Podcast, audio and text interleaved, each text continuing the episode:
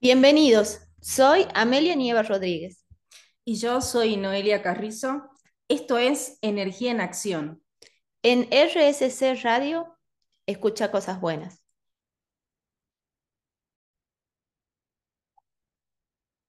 Morimos y nacemos muchas veces, y no hay sensación más maravillosa que parirnos de nuevo para volver a reconocernos. Y así con esta frase arrancamos un jueves más aquí en Energía en Acción. ¿Cómo está nuestra audiencia? Un gusto estar de nuevo aquí. ¿Cómo estás, Noé? Hola, Ame, ¿cómo estás? Bueno, bienvenidos a todos, o, como dijo Ame, a otro jueves en Energía en Acción, otro jueves que nos reúne para seguir hablando sobre cosas de la vida, cosas que nos pasan. Y les contamos que siempre tenemos una previa en el cual nos sentamos y decimos, bueno, ¿de qué vamos a hablar? Pero antes de la pregunta de qué vamos a hablar, siempre viene una conversación de, bueno, ¿qué hiciste vos el fin de semana? ¿Qué hice yo? Hoy particularmente pasó que hace un montón que no nos veíamos, así que eh, ya llevamos como una hora y media de previa hablando. Pensábamos que la conversación que teníamos anteriormente ya podría haber sido un programa, pero bueno, todavía hay cosas que no se pueden revelar. Era demasiada información. Era mucha información, pero sin embargo estoy segura que hubiéramos tenido un montón de rating. Iba a ser el mejor programa. El más escuchado de todos los tiempos. Pero bueno, les prometemos que en algún momento quizás lo traemos.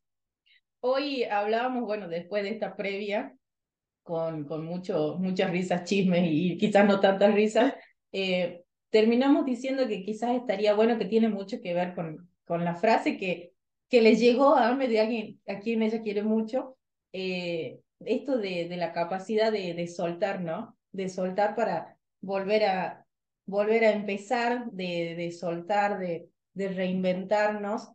Y, y pensábamos, bueno, particularmente yo pensaba que quizás muchas veces en mi vida tuve que, o no sé si tuve, decidí volver a empezar y siempre que lo hice fue como una situación caótica al principio, nunca lo tuve tan claro al principio, siempre hubo una explosión de alguna bomba metafóricamente que me, que me terminó mostrando que era necesario que suelte algunas cosas de mi vida para, para darle inicio a otras, ¿no? Y cuando pensaba en esto de soltar, no es solamente soltar, eh, qué sé yo, por ahí eh, un hábito, lo que fuese, sino a veces era, en mi caso particular, fue como darle un giro de 180 grados a, a, lo que me dedico, a mi profesión. Yo soy ingeniera y en un momento dije, bueno, la ingeniería no me llena, no la saqué del todo de mi vida, pero en ese momento era todo lo que estaba en mi vida y dije, bueno, esto no me llena, necesito soltarlo para darme espacio y empezar a probar otras cosas. No fui para nada fácil. Si tengo que ser sincera, no fue para nada fácil. Sí creo que es necesario atravesar ese proceso en el cual creemos que todo es caótico, porque eso nos va dando fortaleza y nos va mostrando cuál es el camino, pero sí, es, eh, requiere mucho compromiso y no va a ser de un día para el otro. Bueno, justamente hoy a la mañana, yo arranqué la mañana eh, mudando los muebles de la sede que teníamos de la fundación y quedándome sin sede. Es más, los muebles están ahora en una obra. O sea, pasó de una sede a, estar acopiado en un galpón. Y, y, justamente eso hoy me hizo arrancar el día pensando en lo importante de soltar, ¿no? Porque hay veces que hay cosas que caducan, hay cosas con las que ya no nos sentimos bien o que ya no estamos pudiendo sostener. Y a veces por no dejarla tiempo, justo charlábamos, por no dejarla tiempo, explota una bomba, pasa algo así muy loco, muy crítico, que involucra muchas emociones, muchas personas, muchos momentos complejos, por no saber cómo ir soltando a tiempo, ¿no? Y es válido para todo, es válido para las relaciones de pareja, para las construcciones de familia, para los cambios de profesión, como decía Noé, el cambio de trabajo. A mí me pasó, eh, por ejemplo, en un trabajo que yo tenía que, que me gustaba mucho, que en un momento ya no lo podía sostener. Yo trabajaba en un hospital y aunque me encantaba mis compañeros, me encantaba ir al hospital, tenía así como algunas crisis con la que era mi jefa y venía así sintiéndome re mal. Y más, me acuerdo, me acuerdo incluso que me sentía tan mal que llegaba al trabajo en el auto y daba vuelta a la manzana porque no quería entrar. Ay. Conocí a todos los vecinos, ¿no? Daba dos, tres vueltas a la manzana así porque me pesaba el cuerpo, o sea, yo sabía que tenía que llegar todo, iba, pero al momento de entrar es que yo sentía un peso en el cuerpo y sentía una opresión y como que no quería. Después apagaba el auto y me quedaba ahí respondiendo mensajes, todo, hasta que, hasta que lograba encontrar esa fuerza para bajar, digamos. Y lo sostuve, creo que un año así sintiéndome mal, y me acuerdo que bajé casi 15 kilos. Sí, yo me acuerdo. Pesaba, otra Amelia. pesaba 45 kilos en ese momento, que ahora veo la foto y, y parecía un esqueleto. Bueno, entonces, Mm. y, y cómo no, y pensaba en eso, ¿no? Cómo a veces sostener demasiado tiempo algo que no nos gusta o nos hace daño, válido para cualquier cosa, eh, nos puede ir dañando, ¿no? El cuerpo, la mente, la autoestima, las emociones, hasta que ocurren esos desenlaces como una bomba que, que nos ayudan como a, a terminar de soltar algo que ya sabíamos que teníamos que soltar, ¿no? Nada más que, que a veces nos cuesta hacerlo de manera consciente. No, claro, ya cuando las papas queman, como malabarista. Yo pensaba esto, bueno, vos decís que estabas bien flaquita cuando estabas pasando ese, esa situación que claramente no era lo que vos querías. A mí me pasó al revés, yo era como que estaba más gorda, eh, eh, parecía presa. Pero lo loco que lo sostuve como cinco años, o sea, era como increíble cómo podés llegar a sostener tanto tiempo algo que muy, muy adentro tuyo vos sabés que está mal, porque yo sabía que estaba mal, pero también mirando para atrás sabía que estaba mal y tampoco sabía por dónde seguir. Eso creo que fue lo que me pasó. Y también estaba este imaginario de decir, por lo menos en mi caso, bueno, sí tengo todo lo que quiero. En ese momento estaba en pareja, tenía, tenía pareja estable. Ponele así con muchas comillas. Mucho con Pareja, de pareja, pues si era, bueno, lo que la sociedad dice pareja estable. Tenía casa con patio, con pileta, perro, auto, tenía un trabajo estable. Eh, o sea, Tenía otra cosa, una lechuza, una iguana, algo más que ella. en el patio había, había lechuzas que aparecían a la noche. Ya todo el universo me estaba diciendo que tenía que escapar. Y yo me decía la Sambor. Bueno, tenía, había la lechuza, después había un lagarto. Teníamos un lagarto en el patio. Y a lo último aparecieron esos que son tipo, mm, no, zarigüeya me sale, pero no es zarigüeya. Unos animalitos que parecen zorros, que caminan así bien sigilosos, que vos veis quedando, bueno, hasta eso había aparecido un zorro. Como verán, tenía de todo. Tenía muchas cosas. ¿no? Pero adentro yo sentía que algo me faltaba y eso, esto que estoy contando duró 5, 6, 7 años en mi vida y eso se notó mucho. Si yo muestro fotos, eh, era otra Noelia, era otra persona. Entonces sí coincido con esto que vos decís. Cuando por dentro venís mal y no, no te animás a soltar o lo que fuese, eh, el cuerpo lo expresa, tu ser lo expresa. No es que lo podemos caretear. Y el entorno también se comienza a dar cuenta. La gente que te quiere se da cuenta. Y bueno, el tema también es cómo acompañar a esa persona, ¿no? Que sabes que la están pasando. Pero que tampoco como juez o como jueza no le podés decir vos tenés que hacer tal y tal cosa. Pero sí, eh, a lo que voy es, es por ahí quizás el gran desafío primero es darte cuenta desde mi lugar que hay cosas que necesitas soltar. El segundo es animarse y el tercero es abrirte a la incertidumbre, de decir, bueno, suelto esto. Y ojalá Buda, alguien me acompañe y confiar que va a salir bien. Por lo menos es lo que yo tengo para decir. He dicho. Y que Dios me ayude. Bueno, creo que, que sí, en cierta forma es, es importante confiar en, en la vida misma, ¿no? En el proceso de la vida y en el proceso, como la frase del principio, en el proceso de, de destrucción y reconstrucción que, que somos tan poderosos para hacer, ¿no? Y a mí también me pasó y me, y me sigue pasando, incluso ahora menos, pero me sigue pasando de que entre el, pro, entre el momento que me doy cuenta que tengo que soltar algo, hasta que de verdad me suelto, tengo un lazo de tiempo ahí importante, digamos. Antes era más, se va haciendo cada vez menos, pero es bien complejo e, ese momento de tiempo en el... Entonces, la invitación es, primero, que se den cuenta las cosas que tienen que soltar. Y después que se acepten en el proceso, no que es un proceso engorroso, donde hay tristeza y enojo, es horrible, nos sentimos mal, nos ponemos feos, o sea, pasan muchas cosas. Mírense el espejo.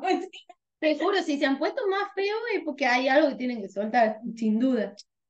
Y e, incluso esta mañana eh, venía manejando, vine manejando muy temprano porque hicimos muy temprano la mudanza de la fundación con el mejor fletero, se llama Mañuco. Le voy a mandar un beso porque me aguanta como nadie el fletero está harto de hacer mudanza. Mira. ¿Cómo se llama? Bueno, no sé, le dicen Mañuco. Mañuco Fletes, lo súper recomiendo. En la ciudad de Monteros. En la ciudad de Monteros. afuera de Monteros? Por supuesto. Ah, donde yo él me hace el flete. el problema. La gente de Tucumán ya sabe. De Tucumán, de Tafí, de Concepción, él va a todos lados, el mejor fletero. bueno, y cuando estaba con él temprano y venía desde Tucumán viajando para, para buscarlo al fletero para que hagamos las cosas, me puse a mirar mi carnet de manejo. Y justo le decía a Noelia cuando llego, en el carnet de manejo me veo más vieja de lo que estoy ahora, es como la foto de cuando yo era vieja. Entonces, y me puse a pensar que en ese momento, cuando, cuando hice el carnet de manejo, estaba en una relación de pareja que yo ya sabía que no quería estar, que ya tenía fecha de caducidad. Y sin embargo, desde que yo me di cuenta que me sentía mal, que ya no quería sostener esa relación, hasta que de verdad la corté, pasó un año. un tiempo. Pasé un año sosteniendo algo con lo que no me sentía bien, que yo ya sabía que no, que no lo iba a poder sostener a largo plazo, que no me hacía bien y sin duda se veía en mi cara porque es increíble la cara de, vieja que tengo en el carnet, que de hecho lo voy a ir a cambiar. Lo voy a modificar, no voy a seguir. Bien Dios se va a aparecer ahora el carnet. No voy a seguir en el carnet, me resisto. Entonces, un poco, bueno, ¿por qué queríamos compartir esto? Porque eh, todos pasamos en algún momento por ese proceso, ¿no? De, destrucción de algo que nos estamos aferrando y nos hace mal, ¿no? Para entrar a esa incertidumbre, como decía, no en confiar de nuevo en, el proceso de la vida y, y rediseñarnos, ¿no? Reinventarnos. Y pensaba que esto creo que, eh, ¿por qué se expresa que de alguna manera estamos como, entre comillas, ponerle más feos? Eh, porque cuando vos empezás a, a, liberar o, o, a dejar de sostener eso que, que vos decís, bueno, lo sostengo, lo sostengo porque no sé otra cosa, no tengo otra cosa para hacer o no sé qué hacer, cuando vos lo liberás, ahí tenés energía disponible para empezar a fijarte en vos. Antes no, antes toda la energía está en el afuera.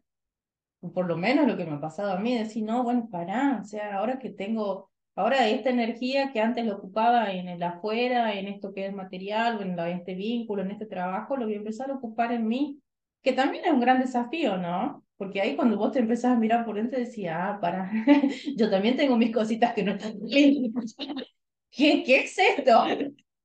Esperen, señor, esto no me pertenece. No, sí es de usted. Háganse cargo, háganse, háganse cargo. ahí tiene trabajo, le va bien, pero lo tiene que trabajar. Así, así es un montón de cosas. Bueno, ahí con, suavecito, ¿no? lo vamos a ir, lo dejamos pensando en este primer bloque. ¿Qué cosas son esas que están sosteniendo y que no les hacen sentir bien? Que les gustaría o que piensan que ya tienen fecha de caducidad y no se animaron a soltar. Y con esta súper reflexión y buena música, vamos cerrando este primer bloque.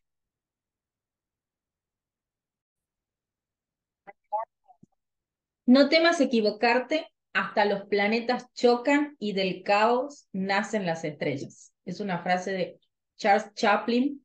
A mí particularmente me encanta porque realmente creo que es así cuando estamos en, en esas situaciones que queremos, eh, que no nos sentimos bien y que todo nuestro ser lo expresa, nuestro cuerpo nos dice que no estamos bien.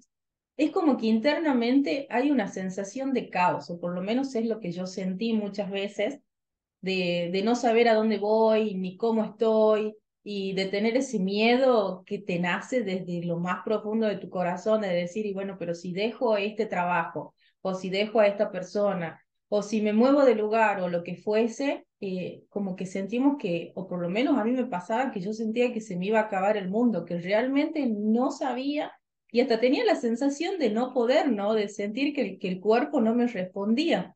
Porque ahora que estoy hablando y contando todo esto, me conecto totalmente con esa etapa de mi vida, que yo muchas veces me acuerdo que me despertaba en la mañana y hasta me costaba levantarme de la cama.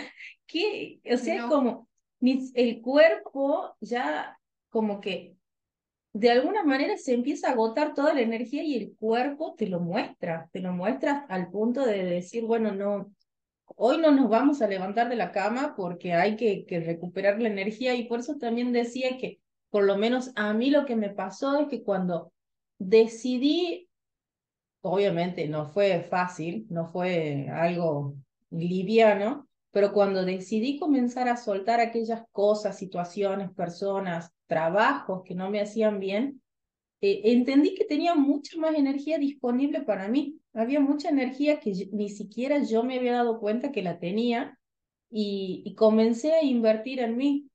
Por eso decía que en algún momento, que de hecho ya lo hice en una charla, ya presenté mi foto del antes y el después. ¿Cómo e, el cuerpo te cambia? Pero más allá del cuerpo es como que hasta el semblante, la cara te cambia, ¿viste? Como hay una especie de brillo diferente cuando comenzás a, a soltar y, y comenzás a ocuparte de vos mismo, buscando qué es lo que te gusta, porque también creo que una cosa es soltar y después ya viene la otra parte de decir, uff, bueno, ¿y qué hago ahora? Listo, esto ya suelto. ¿Y ahora cómo sigue la situación?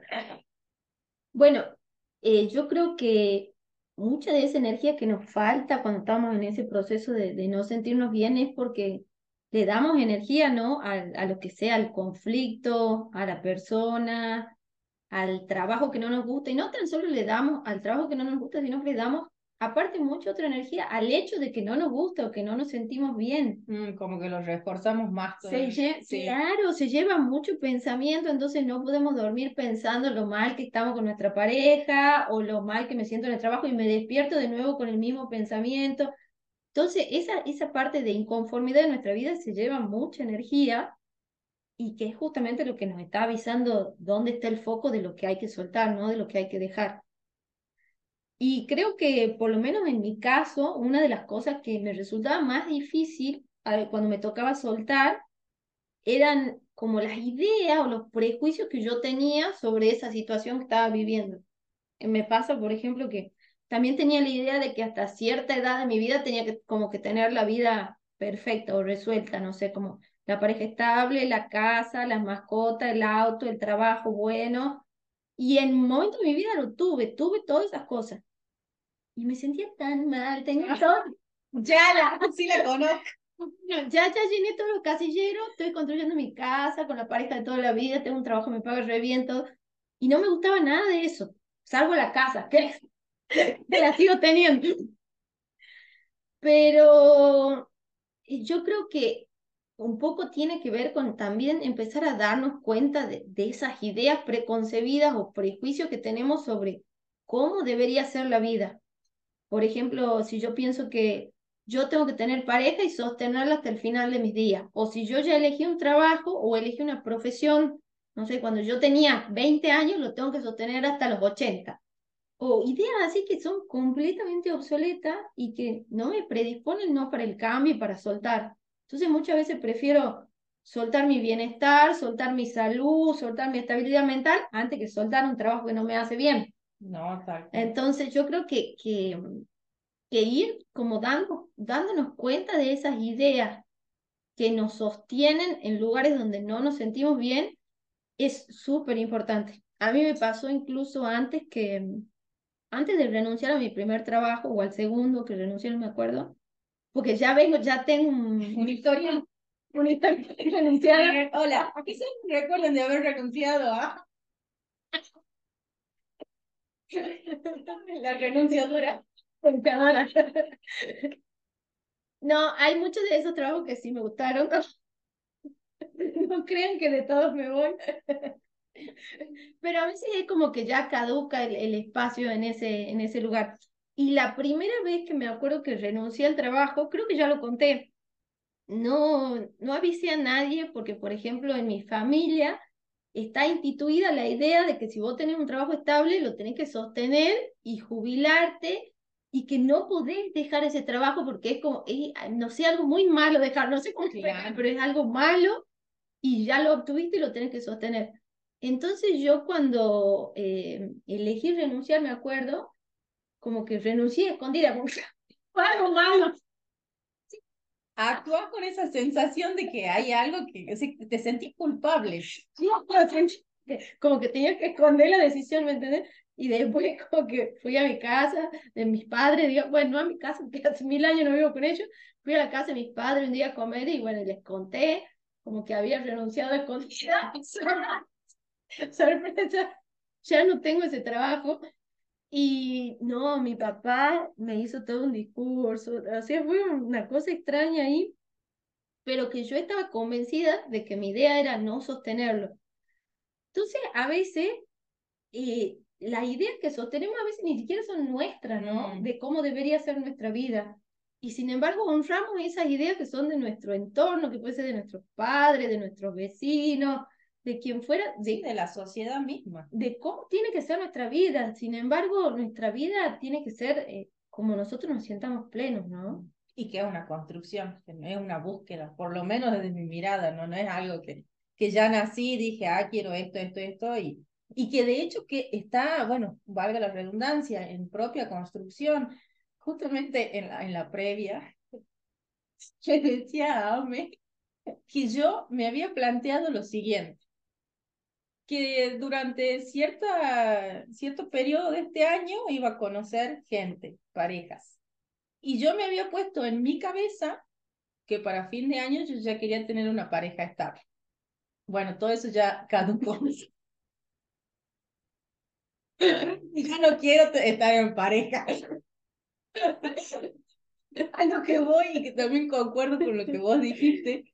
Y hay cosas que no, o sea, mientras más nos abocamos a nosotros, mientras más, o por lo menos yo, mientras más me aboco a mí, mientras más me doy los espacios para conocerme, para escucharme, también para sentir incomodidades, porque un montón de veces no me siento cómoda en ciertas situaciones, más rápido me, me resulta darme cuenta de las cosas que quiero y no quiero sostener en mi vida. Y a veces esas cosas que sostenemos, no, no a veces, casi siempre, son pensamientos. De decir, bueno, yo a fin de año ya voy a estar en pareja. No, ya no quiero eso. ya le solté. También darte la, la, la, libertad, la oportunidad de, de, de poder eh, ir rediseñando, porque no todo es así eh, eh, duro, rígido, no es que yo quiero esto, yo empiezo el año pensando esto y lo voy a sostener todo el año. No, también es como ir dándote la posibilidad de ir cambiando de acuerdo a las cosas que van pasando. Y, y concuerdo 100% con esto que vos decís, que a veces es, es el pensamiento al que nos aferramos, esa es la creencia. Pensaba en, el caso de una amiga mía que ella se casó hace cinco o seis años atrás, eh, tuvo un proceso de separación hace dos años y recuerdo que una de las cosas que a ella más le dolía, o que después se dio cuenta, ¿no? Porque en ese momento cuando vos te separas no te das cuenta, pero ella decía de que ella se había casado para toda la vida que cómo puede ser que se separe si es que ella se había casado para toda la vida. Claramente ese pensamiento traía aparejado un montón de dolor y un montón de conductas que ella hacía en torno a ese pensamiento. Cuando lo soltó, fue otra persona que se notó, se le nota desde el semblante, en la forma de actuar, en la forma de relacionarse. Y justamente ella hoy piensa que todas las relaciones se pueden acabar y volver a empezar, que, que no está dispuesta otra vez a tener ese pensamiento de casarse con alguien o estar en pareja con alguien para toda su vida. Y esto creo que es válido para todo, no es simplemente para la pareja, es para el trabajo, para las situaciones, para el lugar donde vas a vivir. Uf, si no te... En. En mudanza, especialista en mudanzas. Ahí concuerdo, la verdad, creo que es válido para todo y creo que, que siempre se puede volver a elegir, ¿no? Esto yo siempre, siempre lo dije y siempre lo sostengo. Creo que siempre se puede volver a elegir lo que sea, cómo vivimos nuestra vida, en qué ciudad la vivimos, en qué trabajo nos desempeñamos, la profesión, la pareja, cualquier cosa. Creo que todo lo que elegimos siempre se puede volver a elegir y siempre buscando eso, ¿no? Como conocernos a nosotros mismos, escucharnos y escuchar qué cosas nos hacen sentir bien, ¿no? O en qué espacios o con qué personas nos sentimos más auténticos, con qué trabajo nos sentimos más auténticos, más nosotros mismos nos conectamos. Yo creo que, que un poco por ahí va la clave y siempre va a haber cosas que vamos a sostener. Siempre va a haber ese espacio de seguridad de, de amigos, familia o gente con la que ya sabemos que nos sentimos bien y que no vamos a soltar. O sea, y esa es nuestra red de contención. Entonces, detectar la red de contención también es un buen tip para el momento que estemos listos para soltar, ¿no? Sí. A mí me, me pasó, por ejemplo, la frase que leí al principio, me la mandó esta mañana mi hermana Cris. Y yo, por ejemplo, yo ya la tengo a ella como una persona súper importante de mi red de contención, que yo sé que pase lo que pase, yo no la voy a soltar, no me importa lo que me diga, no me importa, o sea, si se quiere quedar mi out o lo que sea, o sea, es la persona que yo más amo en el mundo, puede pasar lo que sea y ya y va a seguir siendo una de las personas que yo elijo sostener en mi vida. Entonces yo creo que detectar esas personas que van a estar, que nos pueden sostener, bueno, mi amiga no es una persona que está, vos también, en los momentos así críticos. Entonces yo sé que detectar esas personas, el trabajo ahí, detecten las personas que son su red de contención. Y cuando estén listos para soltar, bueno, a soltar, ahí está la... Ahí, ahí te voy. Digo, amiga, ahí te voy. Bueno, pedir apoyo, ¿no? Porque a veces estamos en un mundo que a veces es muy individualista o nos sentimos muy solos. Y si nos sentimos solos, creemos que, que no podemos dejar esa pareja que nos hace mal porque vamos a estar solos, creemos que no podemos dejar ese trabajo que no nos gusta porque vamos a estar solos, y siempre hay e-, ese juicio que nos impide soltar, ¿no? Entonces, un tip enorme, detecten su red de contención. La red de contención es esa persona que lo va a apoyar, por más que puede no estar de acuerdo con la decisión, porque eso pasa, y anímense a hablar con esa persona y cuando ya, ya esté todo charlado, a soltar, allá te voy. Ahí, ahí te voy, agarrame. Ahí te voy, cambio. Anda, compra pañuelito. Compra pañuelito, pizza. Y pone Netflix. y ahí te voy. Ahí voy, ahí voy. Bueno, yo pensaba que cuando yo me separé, también tenía esta sensación de, o sea, me separé de, de, la única pareja así de, de larga duración que tuve que fue como la, la más significativa hasta ahora en mi vida. Y también tenía esta sensación de, de, bueno, y si me separo me siento, o sea, yo sentía que estaba sola estando en pareja y vivía en Buenos Aires. Y yo sentía que todo mi, mi, mi grupo de contención o las personas que me podrían brindar esa contención estaban acá en Tucumán. Y yo tardé un montón en separarme justamente porque sentía eso. Digo, bueno, ¿y si me separo, qué hago? Si, ¿A dónde me voy? ¿Con quién hablo? me sentía, o sea, es muy paradójico porque te sentís solo aún cuando estás acompañado, o te sentís, no sé, lo llevo al trabajo, te sentís vacío aún cuando tenés un trabajo, qué sé yo, o en un lugar, te sentís que no perteneces a ese lugar por más que tengas, hayas vivido gran parte de tu vida ahí, como que son varios indicios lo que te va mostrando el cuerpo y varias sensaciones que sentís. Y, y me acuerdo que cuando yo me separé, ¿cómo será que que yo sentía que en ese lugar yo estaba sola, que lo primero que hice me fui a, a Liniers a tomar. Sin escala. 16 horas llorando en el colectivo.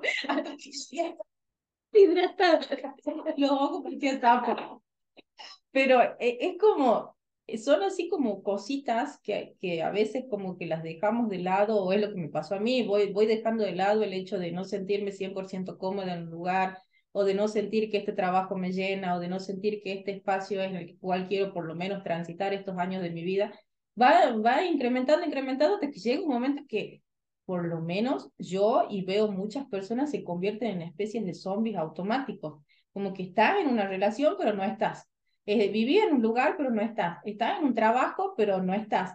Eh, eso también creo que es un gran indicio, decir, bueno, ¿qué tanta presencia tengo en este, en este vínculo, en este lugar? Eh, eso creo que también es una, gran, una, gran alerta, decir, bueno, eh, me, me llena, bueno, puedo construir acá. No me llena, ya quizás es el momento de empezar a soltar para darle espacio a otras cosas, ¿no? Wow. Vamos a, en el próximo bloque vamos a hablar de eso de estar zombies. Justo vi muchas notas de ¿Cómo se llama la droga? Somos de fentanilo, no, no. Eh, otros zombies. Consumer. Estamos alentando el consumo de droga. Eh, vi muchas notas sobre eso. Lo vamos a dejar para, para el tercer bloque. Y en este vamos a ir, bueno, dejando que reconozcan cuál es su red de contención, que sin duda los va a ayudar, ¿no? A soltar esas cosas que quieren dejar. Y también, bueno, un poquito pensar, ¿no? En cuando nos desconectamos y nos ponemos medio zombie mm, para, modo zombie. para poder seguir el día a día, ¿no? Así que con eso y buenísima música, lo dejamos en este segundo bloque.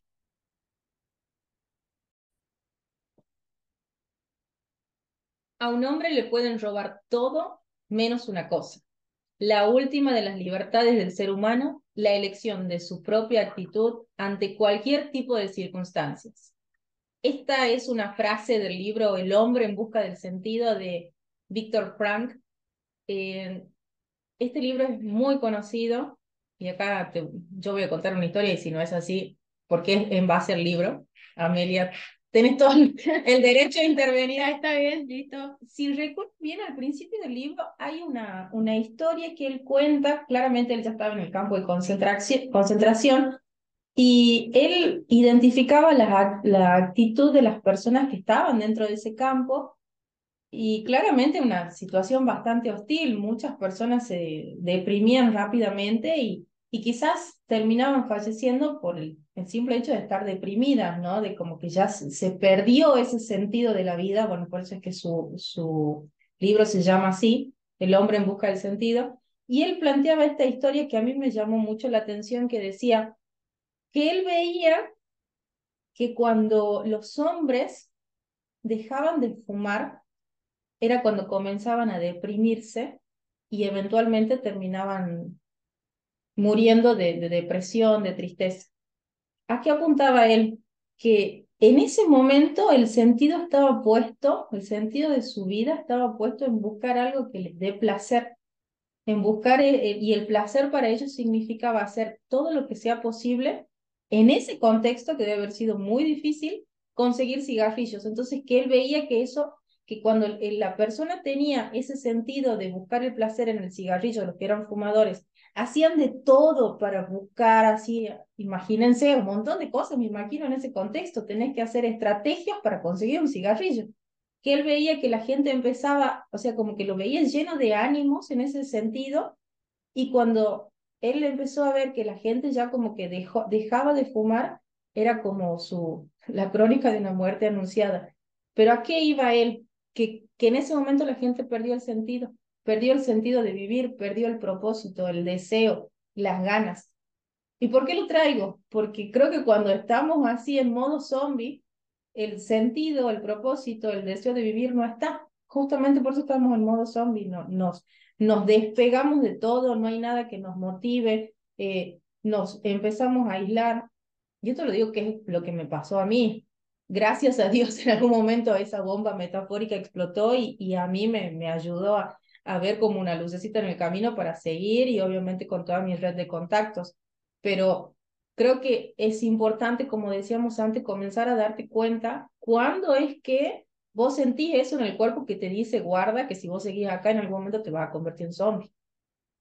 Totalmente. El, el libro El hombre en busca de sentido de Víctor Frank, sin duda es uno de mis libros favoritos, me encantó cuando lo leí. Incluso me, acuerdo que me encantó tanto que, que lo regalé. Estaba en un aeropuerto haciendo un viaje y se lo regalé a otro chico que estaba sentado ahí porque me parecía que era tan importante el mensaje que como que tenía que circular, digamos. No estaba bueno, chicos. No me acuerdo. No, no sé. Puede ser, pero no, me acuerdo si era alguien. me acordaría, no. Y e incluso me pasó algo muy gracioso con ese libro que después le dije a mi prima, a uno de mis primos, léelo, léelo, porque es un libro muy, muy bueno. Después lo leyó y cuando me dice, el peor libro, a él no le gustó. A mí me pareció muy significativo el mensaje. Y el autor es como el fundador de algo que se llama logoterapia. Y él cuenta que de su experiencia de, de haber estado en un campo de concentración, de perder a su familia, a su esposa, a sus padres, al bebé que, que estaba engendrando, su mujer, todo, él soportó todo el embate del proceso y todo lo que le fue pasando, porque el sentido que él quería darle a su vida era transmitir eso, ¿no? Transmitir de que, de que cuando puedo sostener el sentido y la razón de la vida, puedo ir soportando y puedo ir atravesando los procesos de la vida misma, ¿no? Por, por más que sea repetitivo. Y, y me pareció muy importante el mensaje, como cualquier tormenta que venga, y de cualquier manera, ¿no? Mientras estemos vivos, claro. siempre podemos atravesar la tormenta y salir fortalecidos, sosteniendo una visión, sosteniendo un para qué, y me pareció que, que es un gran mensaje, por eso me encanta ese libro. Y a veces atravesamos las tormentas sin querer verla, ¿no? Como vos decías, en modo zombie, con los ojos tapados, los oídos tapados. Me voy a dormir y cuando me despierto todo esto va a estar. Y es como un método de desconexión, ¿no? A mí me pasó mucho eh, cuando yo, yo me reconozco que estoy en modo zombie cuando estoy trabajando mucho. O sea, yo me doy cuenta que me, me cargo más de trabajo cuando hay algo que no quiero pensar, que no quiero... O sea, si no tengo problema en el trabajo y mi problema es o de pareja o, o algo de mi familia, lo que fuera, me cargo de un montón de horas de trabajo y trabajo para estar desconectada todo el día volver a casa fundida, me duele, ¿no? Y así como que postergo la evaluación del problema, ¿no? Y ya aprendí a darme cuenta de ese mecanismo, entonces ya no lo hago, o cuando estoy trabajando mucho ya me freno y digo, a ver, ¿qué, qué estoy tratando de esquivar acá? Me pongo a analizar para, para ver qué me está pasando. Y mm, cuando tengo un problema en el trabajo, ahí se complica. Claro, ah, ahora voy a salir. Ah. Ahora voy a ir a las fiestas. Y ahí, ahí se me complica porque si me gusta trabajar, entonces ahí me empiezo a poner como más musculosa porque voy mucha hora al gimnasio. Claro. Voy mucha hora, no sé, a la bici, a la pelota, a la pileta, todo. Pero, y después me doy cuenta que son mecanismos que yo tengo, o sea, para ir escapando un poco, como para ir postergando esa autorrevisión de lo que tengo que soltar, ¿no? Entonces, estaría bueno la invitación a que revisen cuáles son los mecanismos de escape que usan, ¿no? ¿Cuál es ese modo zombie activado que usan para, para escapar de, de esa cosa que no, no podemos sostener, pero tampoco podemos soltar, ¿no? Es como una paradoja, la paradoja universal. Y bueno, justo nos reíamos temprano que, que yo le contaba a Noé que también cada persona me parece que tiene su forma y las cosas en las que se apoya en la red de contención o en otras cosas para, para ir soltando ir solucionando, ¿no? Y yo tengo, a mí me encantan los animalitos, y cada mascota que adopté fue, fue después de una separación de pareja, y como que me separaba. Era el fruto de la separación. Era la adopción de soltera Sí, sí, sí, Me separaban y como que me tenía que reacostumbrar a volver a vivir sola en la casa. Bueno, mascotas. Descargar todo mi amor en un ser que no puede hablar. No se puede quejar. ¿Acordás de, de, cuál eran los Rugrats? Que decía, él, estaba Elvira, el te abrazaré hasta morir. Así la, mi mascota reciben todo ese amor de las parejas frustradas. Sin prejuicio, ¿no? La idea es que cada uno se conozca y si le va bien la mascota, mudas, lo que sea, que lo hagan, ¿no? Esa es la invitación un poco. Pensando qué hago yo cuando, cuando así salgo de, del modo zombie y, y, termino, no sé, dando por, por terminado algo que no me hacía tan bien. Y la verdad que poner el tema de animales, no, definitivamente no. Pero sí me pasó que hablando de red de contención, eh, las veces que yo estuve por tomar una decisión así definitiva, ya sea trabajo, lo que fuese, eh, apareció un animalito. como poner en la última vez que fue el, el, quiebre más fuerte hasta ahora en mí, me acuerdo que eh, estaba, todavía seguía en, en, ese ambiente con trabajo, pareja, todo lo que no me gustaba. Y en un momento volvíamos de, de haber salido la noche, no me acuerdo qué era, y yo bajo para abrir el portón y veo así abajo y había un perrito. Entonces me acuerdo que lo levanto el perrito, era una perrita, después le pusimos Cata a la perrita, y en principio era que lo íbamos a tener una semana hasta que salga alguien que lo quiera adoptar. Y bueno, pasó una semana, dos, tres, no aparecía nadie, pero en mi cabeza seguía que ah, yo estaba esperando a alguien que lo adopte. Y cuando apareció alguien para lo, lo quería soltar. No, ya. La cata se queda conmigo. Y fue muy loco porque eh, para mí en ese proceso, que, que fue antes de, de terminar con, con, con, esa etapa de mi vida, eh, la perrita formó parte de mi red de contención ahora que lo veo. Quizás no era un ser humano a quien, quien yo le cuente algo y me responda, pero sí, ella te, o sea, era como muy compañera y yo me sentía muy apoyada en ella. A mí me, de, me, me sirvió mucho para atravesar ese proceso de mi vida y en mi caso particular para reivindicar, no, resignificar mi relación con los animalitos, ¿no? Con las mascotas. Porque hasta antes de eso, para mí la mascota era mascota, nada más. Y después de eso es como, no sé, como un ser ahora que te puede brindar cariño y a quien yo le puedo brindar cariño. Y muchas veces me sentí muy acompañada por la cata. La cata fue como eh, la personita barra animal que me ayudó a transitar. Qué loco, ¿no? Que, bueno, el, la red de contención no solamente es ser humano, también están las mascotitas. Sí, son tan lindas las mascotas. Yo tendría un zoológico si no. si te crees. Yo voy a decir que en la casa de la Onelia tiene un patio y hay como, hay dos gatos que son titulares y después como cinco gatos más que ya tienen nombre puesto por la Amelia claramente. Esos son los callejeros que vienen a Que estaban flacos y ahora están más gordos que las titulares. No, yo tendría el zoológico.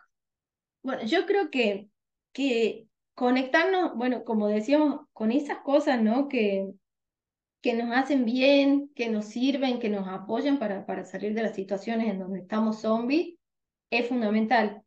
Y darnos cuenta cuando estamos zombies, ¿no? O darnos cuenta cuando la gente que queremos está zombie. A mí me pasa mucho de ver eh, eh, eh, viene mucho la, a la mente, me viene mucho a la mente la imagen de, de todos los años que yo trabajé en, en, distintos hospitales o en sistemas de salud y ver que hay mucho personal y mucha gente que, que desde el momento que llega el trabajo se lo nota que están desconectados. Sí. Están desconectados, hacen todo en modo automático, el trabajo en modo automático, hablan y coordinan en modo automático, lo que sea, y después se vuelven a su casa, ¿no?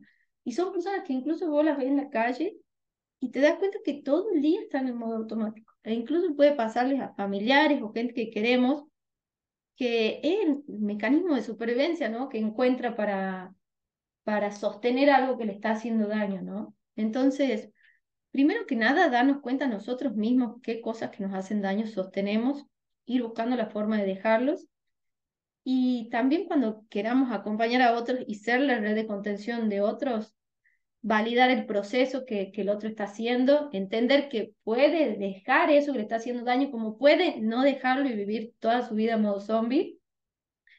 Y acompañar respetando, ¿no? Yo creo que, que eso es re importante, por más que, porque me pasa a mí cuando estamos, por ejemplo, la diplomatura de liderazgo con Noé, que enseñamos alguna herramienta y alguien dice, no, bueno, yo quiero que lo vea mi hijo, yo quiero que lo vea mi hijo. Entonces, seguro que hay mucha gente acá escuchando que dicen, ay, bueno, yo quiero que mi primo se separe, yo quiero que mi hijo deje el trabajo. Bueno, la herramienta es personal para que cada uno haga la propia introspección y el cambio, no podemos decidir por los otros, pero sí podemos apoyar y ser la red de contención que esté para cuando el otro esté listo o esté pronto para soltar, ¿no? Claro, también lo que pensaba es que eh, primero apropiarle la herramienta y pasarla por el cuerpo y eso es un montón.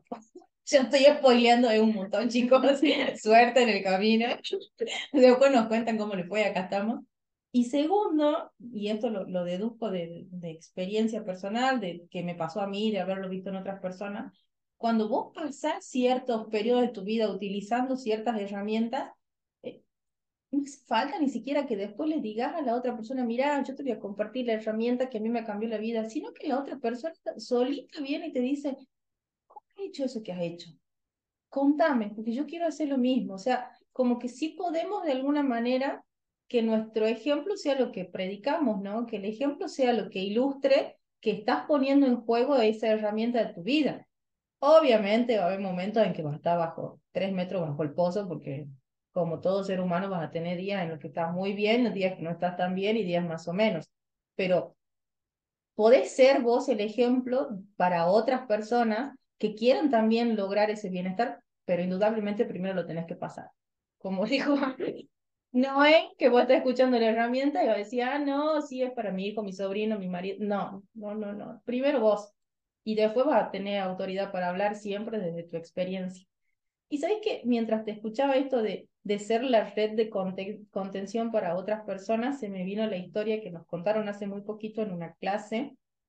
Era de un hombre que, que trabajaba en un municipio de una X ciudad de acá de Argentina y que estaba así, ponele pseudo modo zombie. Que el hombre siempre, ponele que ya venía trabajando hace más de 20 años en un lugar y que vos llegabas y estaba en la parte de recepción y él siempre, siempre estaba viendo tele que siempre lo veías viendo tele, tuki, tuki, tuki. Bueno, sucede algo en el medio de, de esa institución que se plantean hacer un cambio para revalorizar el personal, para que haya más dinámica, más funcionamiento, qué sé yo. Viene una, un asesoramiento externo y los externos se ponen a hablar con cada una de las personas, que a ver qué onda, cuál es su trabajo, cómo se sentían. Llegan a este hombre que todo el mundo lo veía como que no hacía nada, que estaba todo el, día viendo tele y que de hecho mucha gente lo ignoraba, porque eso sucede lamentablemente. Y el asesoramiento externo se pone a hablar con este hombre y el hombre le dice, mira, dice, yo ingresé hace 25 años a esta institución y desde el momento que llegué, la persona que me instaló nunca me dijo qué es lo que tenía que hacer. Esa persona se fue y, y, a mí nadie me dice qué es lo que tengo que hacer, nadie me reconoce, nadie, nadie me, me instruye, nadie me, me acompaña. Entonces, que me quedé pensando, digo, a veces el mismo entorno te va aislando y si vos, vos estás despierto y te das cuenta, quizás esa persona no es que es un, un zombie, un vago, lo que fuese, simplemente que no tiene quien lo acompañe y no, no sabe, no puede, lo que fuese pedir ayuda. Entonces también si estamos del lado del red de contención, ofrecerle la ayuda, sabiendo que la otra persona nos puede decir, no, sí, no me importa, pero sí ponernos en ese papel de decir, bueno, te ofrezco tal cosa, acá estoy. El acá estoy ya es un montón. ya un montón. Sí, un montón. Bueno, así que así, con un montón de tareas, o sea, hoy movimos toda la estantería, toda, toda la estantería. Qué cosa está listo ya, qué cosas ya se han dado cuenta que está listo para soltar y todavía no están pudiendo soltar, cuál va a ser la red de contención que los va a acompañar. Si no tienen nada para soltar, primero que nada son muy dichosos. son muy dichosos porque yo creo que los procesos de, de, reconstrucción son continuos, como dijimos, de ideas y todo, pero si no tienen nada para soltar, bueno, ¿a quién podrían acompañar ¿no? en el proceso de soltar y, y de reinventarse? Así es. Así que con esas con esa reflexión, con este programa tan liviano del día de hoy. Puñetazo más que puñado de reflexiones. No lloren, por favor. O sí, lloren, lloren así, descarguen. Sí, lloren, peguen cosas, cosas, para que se vayan, saquen el enojo, la tristeza. Y bueno, y con toda esa reflexión, lo vamos dejando en este que fue un gran jueves. Yo de mi parte me voy despidiendo. Bueno, yo también, gracias Ame por un día más, un jueves más. Gracias a la gente que nos está escuchando. Como siempre, es un placer para mí. Después recibimos devoluciones, así que mándennos devoluciones. También queremos saber si les interesa, si les gusta. Y bueno, me despido. Nos vemos el próximo jueves a las 6 de la tarde acá en Energía en Acción. Por RSC Radio, escucha cosas buenas.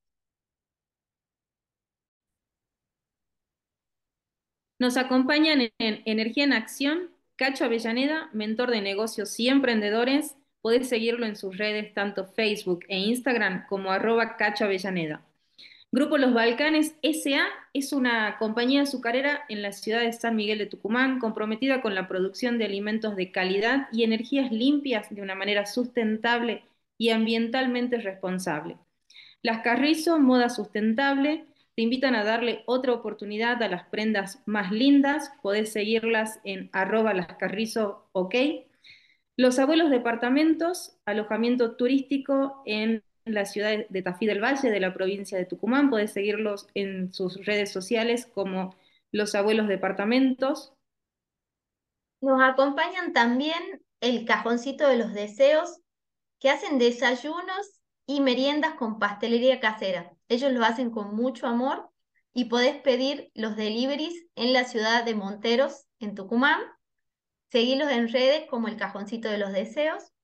También nos acompaña la doctora Cristina Nieva Rodríguez, es médica tocoginecóloga para todas las mujeres de toda la provincia de Tucumán, tiene consultorio en Monteros, San Miguel de Tucumán y en Tafí Viejo, hace partos, cesáreas, cirugías ginecológicas y la puedes seguir en Instagram como doctora Nieva Rodríguez. Y finalmente nos acompaña el doctor Rafael Nieva Rodríguez, que es candidato a concejal por la ciudad de Monteros Así que seguilo en redes como Rafi Nieves Rodríguez 2023.